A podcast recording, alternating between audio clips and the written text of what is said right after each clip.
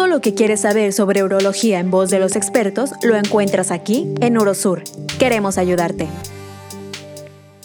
Hola, buenas noches, ¿cómo están? El día de hoy tenemos, pero antes quiero presentarme, soy el doctor Luis Becerra y el día de hoy nos va a acompañar mi maestro y amigo, el doctor Hernández Melo. Doctor, ¿cómo está, maestro? ¿Qué tal? ¿Qué tal? ¿Cómo estás, Luisito? Buenas noches. Es para mí un verdadero honor estar con un gran urólogo y una mejor persona. Hombre, hombre. Oiga, mira, eh, vamos a hablar, continuando el tema que, que, estábamos tocando la vez pasada sobre incontinencia urinaria. Ahora vamos a hablar un poquito más de la incontinencia urinaria de los caballeros y vamos a hablar la que en específico deriva del crecimiento prostático.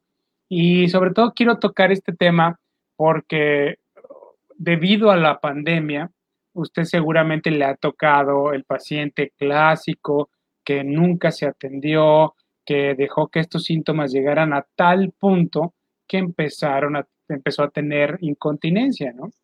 Entonces, yo, yo supongo, yo creo que esos pacientes van a, van a multiplicarse debido a que hay tantos pacientes que no están recibiendo tratamiento a raíz de la pandemia que cuando todo esto pase vamos a tener muchos pacientes ya con síntomas muy severos obstructivos, bajos. Entonces, por eso quería tocar un poquito más este tema el día de hoy. ¿Cómo, cómo ve eh, el tema, maestro? No, pues e, es, es, un tema muy interesante, es muy, muy importante que sepamos todos estos detallitos acerca de la hiperplasia prostática. Eh, personalmente tengo una anécdota muy, muy, muy simpática. Cuando yo llegué aquí a la ciudad de Mérida, llegué como médico urologo del Hospital Militar Regional. Entonces yo empecé a, llevar a cabo mi, mi, tarea como urólogo y empezaron a, a, a, salir pacientes con problemas de hiperplasia prostática por mayor. Y un día me mandó a llamar el director del hospital y me dice, eh, oye, Hernández Melo, ¿por qué hay tantos pacientes de hiperplasia prostática ahora que tú llegaste si antes no había ni uno? Y le digo, no, o sea, sí ha habido, lo que pasa es que como no saben los síntomas, no se les busca, pues no se, no se hace el diagnóstico y el pobre paciente anda ahí con muchos problemas para orinar, ¿no? Entonces sí, creo que es un, dato muy importante. Todos los que hemos eh, visto pacientes de estos, es, clásico el paciente con hiperplasia prostática que llega a tu, a tu consultorio y muchas veces huele, huele orina, ¿no? De que tiene el problema de la incontinencia y quizá para él no se ha dado cuenta de lo grave que es este problema o que puede llegar a ser. Por ejemplo, este, ok, bueno, para que... Además que está en la, ah, en, en, computadora, o sea, no está en la pura imagen. Ajá, lo que eh, quiero que entiendan, ¿no? Las personas que nos están viendo, a qué se debe esa incontinencia. Y por esto me gustó mostrarle esta, esta diapositiva en la cual se ve del lado izquierdo una próstata normal eh, y arriba la vejiga. Entonces, esta próstata sí permite la salida de orina cuando el músculo de la vejiga que se llama detrusor se comprime y permite la salida de la orina. Sin embargo, cuando la próstata crece, como en, el lado derecho, la próstata crece tanto que ya no permite la, la salida de, orina adecuadamente. Entonces, aunque este detrusor se presione, ya no puede salir. Entonces empieza a generarse algo que, que empieza a llamarse incontinencia por rebosamiento. Llega un punto en el cual la vejiga está tan, tan llena que la orina se empieza a fugar por el único lugar posible, que es la uretra. Entonces, uh, dicho esto, es para que entiendan nuestros pacientes por qué sucede esta continencia. No es que se haya de, o sea, no es que se haya dañado el esfínter o que haya alguna otra situación, simplemente es unos síntomas crónicos tan severos de dificultad para vaciar la vejiga que llega a un punto en que la vejiga está tan llena siempre que tiene que salir la orina por algún lado, ¿sí? Y sin ningún control debido a esta presión tan excesiva que hay. Así es, este es uno de los, de los síntomas eh, eh que, que, más preocupa o, o más eh, teme el, el, urólogo llegar a, a, enfrentarse cuando ve un paciente con hiperplasia de la próstata. Que quisiera agregar, Luisito, que eh, aparte del, problema de, orina por rebosamiento, por un aumento en la presión intravesical por la acumulación de la orina, también se presenta un problema eh, a nivel de la vejiga. ¿sí? Eh, sabemos que, la vejiga con, puede, va cambiando con el tiempo. Y si nos sometemos a la vejiga a una presión, a, una, a hacer un esfuerzo mayor para tratar de vaciarse en contra de esta obstrucción que da la vejiga, empieza a subir una serie de cambios en su pared en la pared de la vejiga. Entonces empieza a aumentar el, el músculo, empieza a ver cambios tanto en forma este, macroscópica como a nivel de la fibrilla del, de la fibra muscular. Y esto va haciendo que empiece a cambiar su funcionamiento y se llegue a lo que se llama una inestabilidad del detrusor o incluso a una hiperactividad vesical. Si a eso le agregamos la edad, la edad también trae muchos, trae cambios en la vejiga. La edad, por ejemplo, eh, se considera que son cambios por alteraciones a nivel de la vasculatura de la vejiga, es decir, de la sangre que le llega a la vejiga. Con la edad empieza a disminuir esa cantidad de sangre, hay menos oxigenación de la, del tejido vesical y se empiezan a acumular eh, una sustancia que se llama colágeno. El colágeno es la sustancia, es, es una sustancia que se que se, que es la que, que la que se forman las cicatrices. Por ejemplo, cuando nos, nos cortamos en la piel, se forma la cicatriz con el colágeno, y obviamente no es, no tiene las mismas características del tejido original, sino es un, un, tejido más, más firme, sin contractilidad. Y eso empieza a hacer que la vejiga se empieza a contraer antes de que lo deba hacer. O sea, no, logra captar la orina que debe de captar y se llega a contraer tan fuerte que el paciente no puede contener, contener la orina. Entonces el paciente le da unas ganas irresistibles de ir al baño a orinar y en el camino, pues la orina empieza a gotear o sale. Y bueno, este, algunas de las preguntas que nos hacen es, pues, ¿qué, tratamientos existen para esto? Y bueno, básicamente, pues lo podemos ah, dividir en dos, ¿no? Medicamentos y cirugía. Lo que nosotros los urologos hacemos cuando tenemos un paciente con síntomas moderados o leves es iniciar con terapias de tratamiento, ¿no? En el cual este tratamiento va a ayudar a, si bien no reducir el, tamaño de la próstata, estos medicamentos van a ayudar a, a, aflojar esta próstata para que la orina pueda atravesarla más fácil, relajar este músculo para que la pueda atravesar más fácil. Y llega, pero este, estos tratamientos médicos llegan a un límite, llega un punto en que la próstata o el daño en la vejiga suele ser tan avanzado que los medicamentos ya no van a tener una buena respuesta. Y ahí es cuando los tratamientos quirúrgicos entran uh, y, actualmente hay unos tratamientos extraordinarios. No sé si nos quiera platicar, doctor, sobre ellos. Sí, claro. Eh, parte del tratamiento, como dices tú, eh, para este problema, pues es eh, literalmente aliviar, quitar esa obstrucción que tiene la vejiga para que regrese a su funcionamiento normal en forma relajada, ¿no? actualmente, actualmente, los tratamientos, casi el 100% son a través de la uretra, son endoscópicos.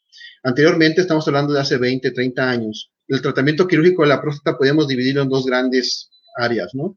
Tratamiento quirúrgico tradicional, que se hacía una incisión por debajo del ombligo para sacar esa bola de tejido duro que estaba obstruyendo, y la, cirugía que se hacía a través de la uretra, en el que con un aparato especial se mete una cámara y se empezaba a cortar la uretra, la próstata, perdón, en pedacitos, hasta lograr tener un hueco lo suficientemente adecuado para que el paciente pudiera orinar. Eh, lo que nos llevaba a decidir qué tipo de cirugía se tenía que hacer era el tamaño de la próstata. Era, lo principal. Podemos sacar algunos otros detallitos por ahí para individualizar cada paciente, pero a grandes rasgos era el tamaño de la próstata. Si eran muy grandes por diversas causas, tenía que, se prefería hacerlo abierto. Si era muy pequeña, era más pequeña, habitualmente se ponían 60, 70, 50 gramos dependiendo de la escuela que uno, urológica que, uno llevara, ¿no? Si era menor de 60 gramos el peso de, estimado de la próstata, se hacía, se podía hacer a través de la uretra. Actualmente la tecnología ha avanzado a pasos agigantados y, con, eh, y actualmente tenemos tratamientos que se hacen a través de la uretra y ahí sí no importa el tamaño de la próstata. Uno de ellos, por ejemplo, es el de la enucleación prostática con láser de óleo, que gracias es Una maravilla, ¿no? Es una maravilla, contamos ya en la península con ella y el equipo de la clínica de Eurosur está eh, llevando a cabo esta cirugía con grandes, con grandes éxitos. Ah, una también para que se orienten eh, nuestros pacientes es esos signos y síntomas de los que estábamos hablando, de que el paciente se los aguanta demasiado o no llega a reconocerlos hasta que ya es demasiado, uh, como cuáles podríamos mencionar. Hace ratito mencionó la urgencia, ¿no? Ese paciente de que siente ganas y que tiene que ir al baño si no se le sale. Ese es uno de los principales síntomas. También el pujar para empezar a orinar es otro de estos síntomas, ¿no? Cuando el paciente siempre va, está un momento en el baño, inclusive tiene que hacer algo de presión abdominal o fuerza abdominal para que inicie ese chorro, ¿no?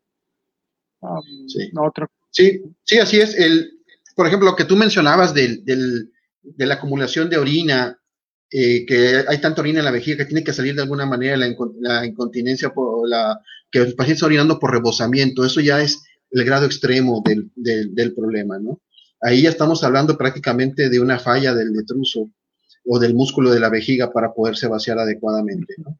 Entonces, dentro de los, de los, síntomas más importantes de almacenamiento, podemos mencionar, por ejemplo, la nicturia, que es eh, que el paciente se levanta en la noche a orinar. ¿sí? Actualmente podemos, podemos eh, eh, decir, bueno, yo me levanto una vez, ok, quizás sea normal porque pues, antes de cenar, antes de acostarme me tomo mi vaso de agua, o, etcétera. Pero hay pacientes que se levantan tres, cuatro, cinco veces en la noche pacientes no descansan, ¿no? Y eso puede traer a largo plazo también algunos otros problemas eh, de salud. Eh, la urgencia para orinar que habíamos, que habíamos mencionado, ¿sí? Todos esos son síntomas de, de almacenamiento. Eh, síntomas de vaciamiento, que son los síntomas que son dados por la obstrucción prostática en sí, como tú decías, el pujar para orinar, que el chorro se hace muy delgadito, el chorro se corta, empieza el paciente a orinar y de repente se detiene y vuelve a empezar, ¿sí? O termina de orinar, tiene que estar ahí uno o dos minutos esperando porque va a salir otro chorro más, ¿no? El famoso goteo.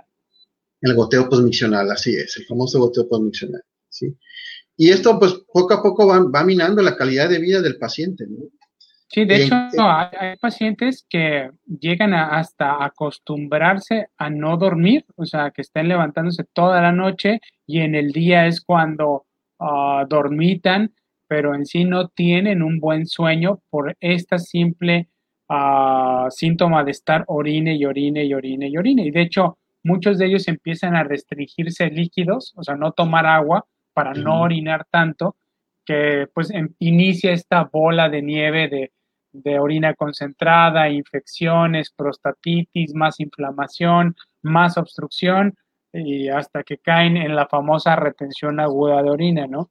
El Así doctor es. y yo hemos tenido muchos pacientes de esos y um, uh, yo, yo creo que uh, yo me hice urólogo por uno de esos pacientes, ¿no? De que uh, les llegó tapado el señor, tú le pones una sonda y era tanto el dolor que tenía que quedó tan agradecido que me quería presentar a su hija, ¿no?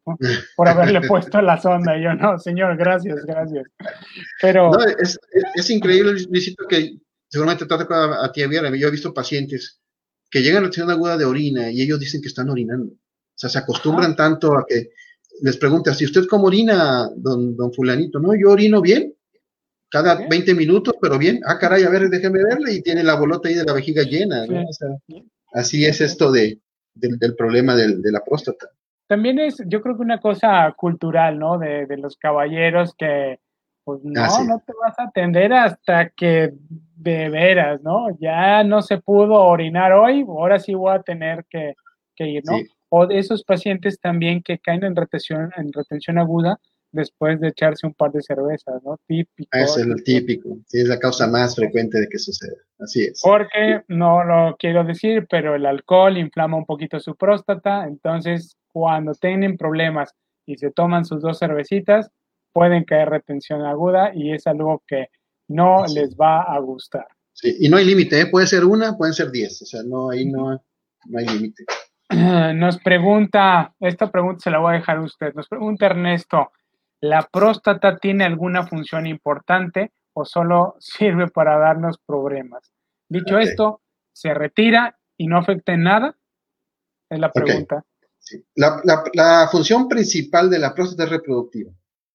Eh, una vez que en el varón, los varones no somos como, como, como son el sexo femenino, como son las mujeres. Nuestra capacidad reproductiva habitualmente dura toda la vida, ¿sí? Pero obviamente por cuestiones sociales y de también de edad, llega un momento en que pues, ya logramos tener nuestros bebés, nuestros hijos, y ya no queremos tener hijos. En ese momento la próstata ya no nos sirve para nada más que para darnos problemas, ¿sí? Eh, fuera de eso, se puede retirar y no, no hay ninguna alteración en cuanto a la fisiología del cuerpo, del cuerpo del paciente. O sea, podemos seguir viviendo hasta los 100 años sin ningún, sin ningún problema, ¿sí? Pero no tomamos tan a, tan a la ligera esa decisión. Eh, si está indicado, se puede retirar completamente. Si no está indicado, únicamente hacemos la cirugía que se requiere para que el paciente orine bien. ¿sí? La cirugía de próstata no tiene lugar como una profilaxis, es decir, como para tratar de evitar alguna otra enfermedad. La más frecuente es el cáncer, ¿no? Muchos pacientes me, llegan a preguntar al contrario, si ya no, ya, ya, ya no quiero la próstata, quítemela para evitar el cáncer. No, no, no es tan sencillo. Ah, bueno, entonces, dicho eso, también nos preguntan sobre si hay alguna recomendación o un tip para evitar que crezca o para evitar que tengamos estos problemas. ahora sí que desgraciadamente no, la, próstata va a crecer a pesar de, lo que hagamos, ¿sí? Es, un factor genético, en gran parte hereditario. O sea, si tu papá tuvo algún problema este, de la próstata, muy probablemente tú vas a tener algo similar y muy similar a la edad.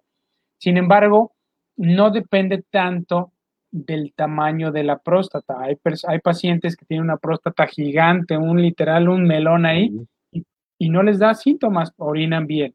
Y hay pacientes que desarrollan, a pesar de tener una próstata chiquita, este, esta próstata crece de cierta forma que genera un tapón.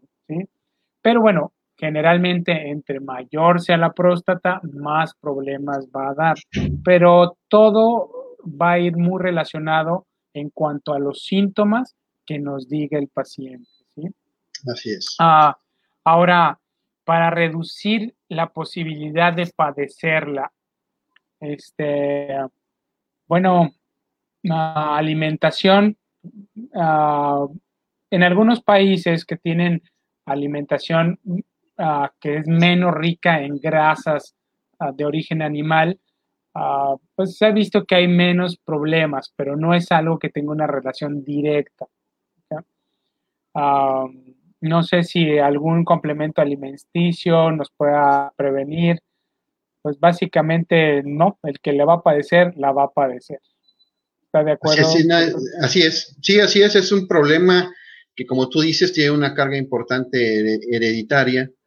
Uno de los factores más importantes es, son las hormonas, la testosterona, que es la hormona, la hormona masculina, que sabemos que no, eh, la testosterona no causa directamente el crecimiento prostático, pero sí es como un permisivo.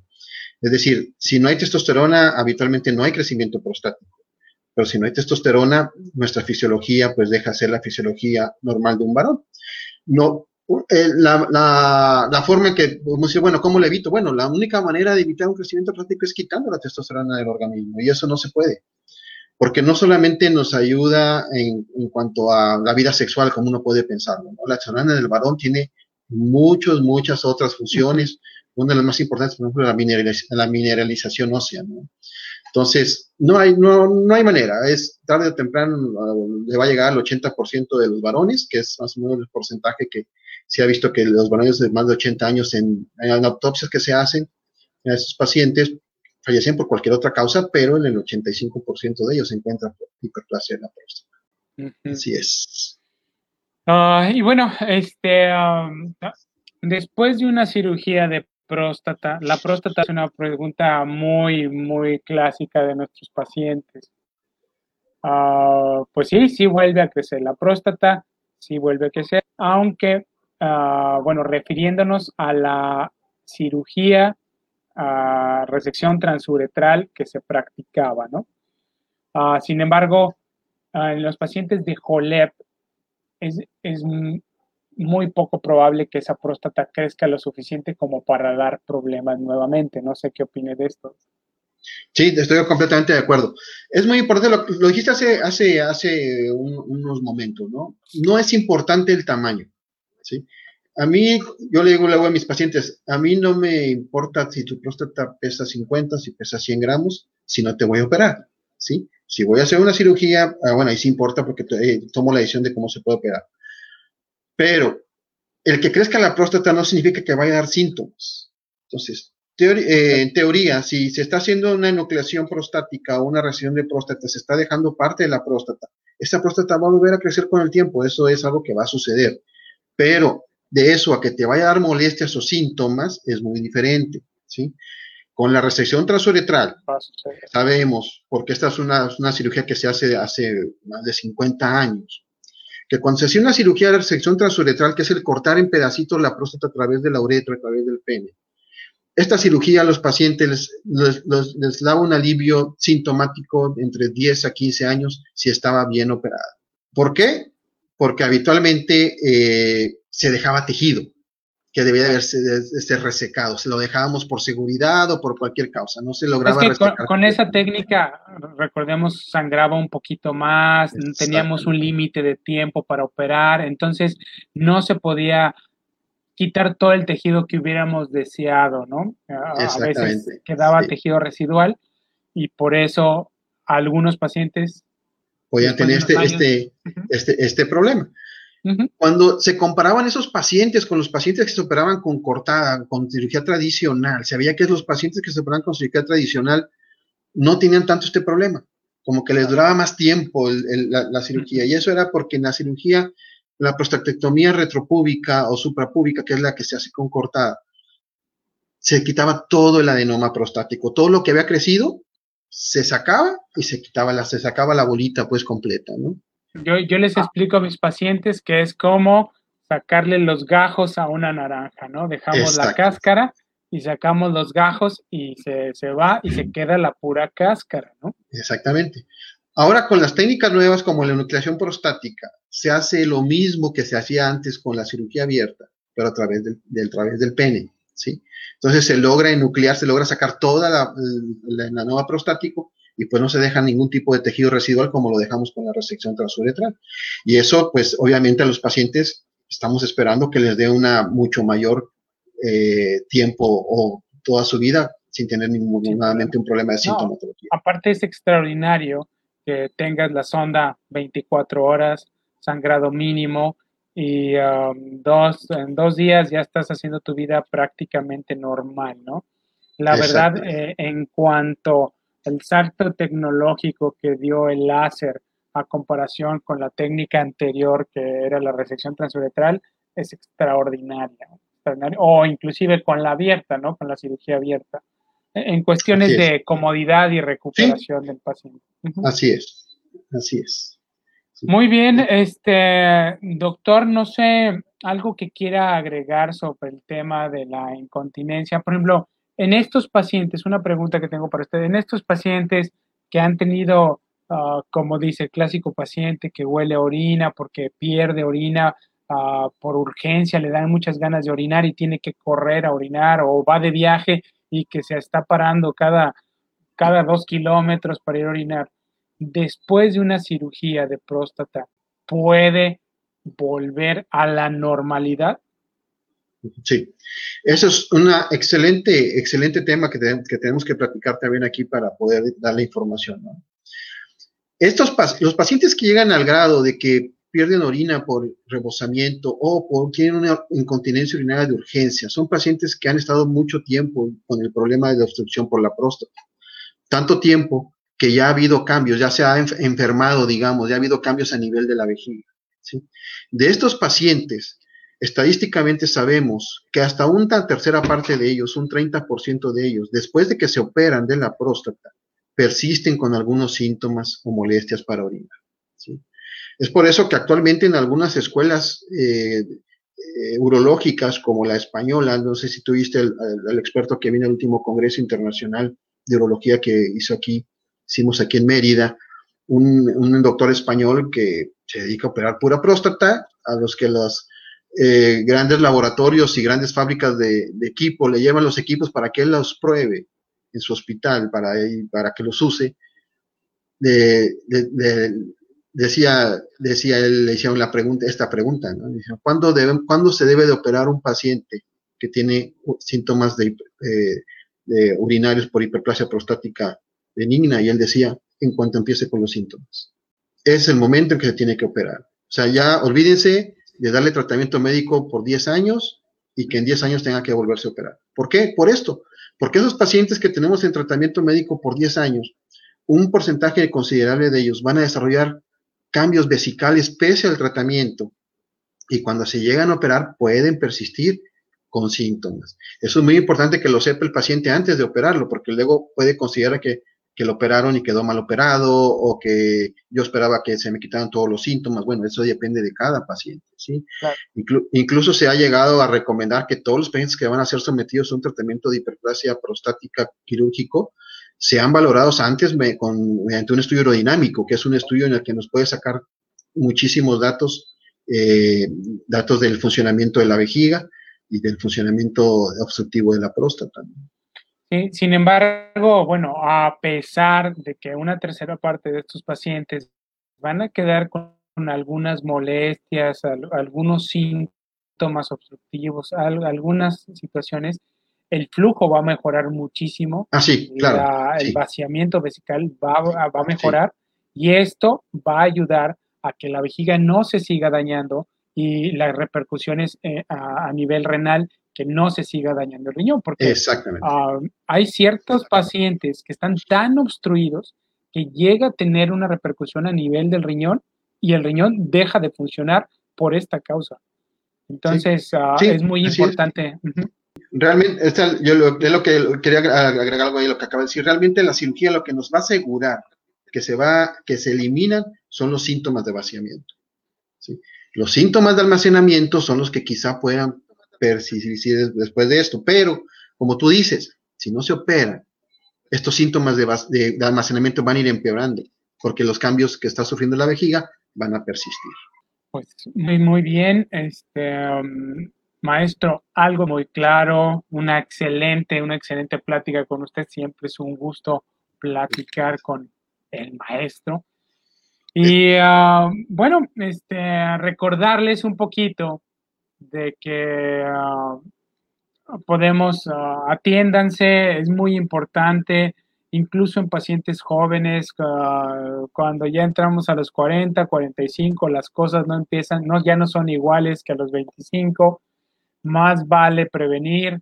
Un buen estudio, un ultrasonido de tu próstata te va a decir qué está pasando ahí.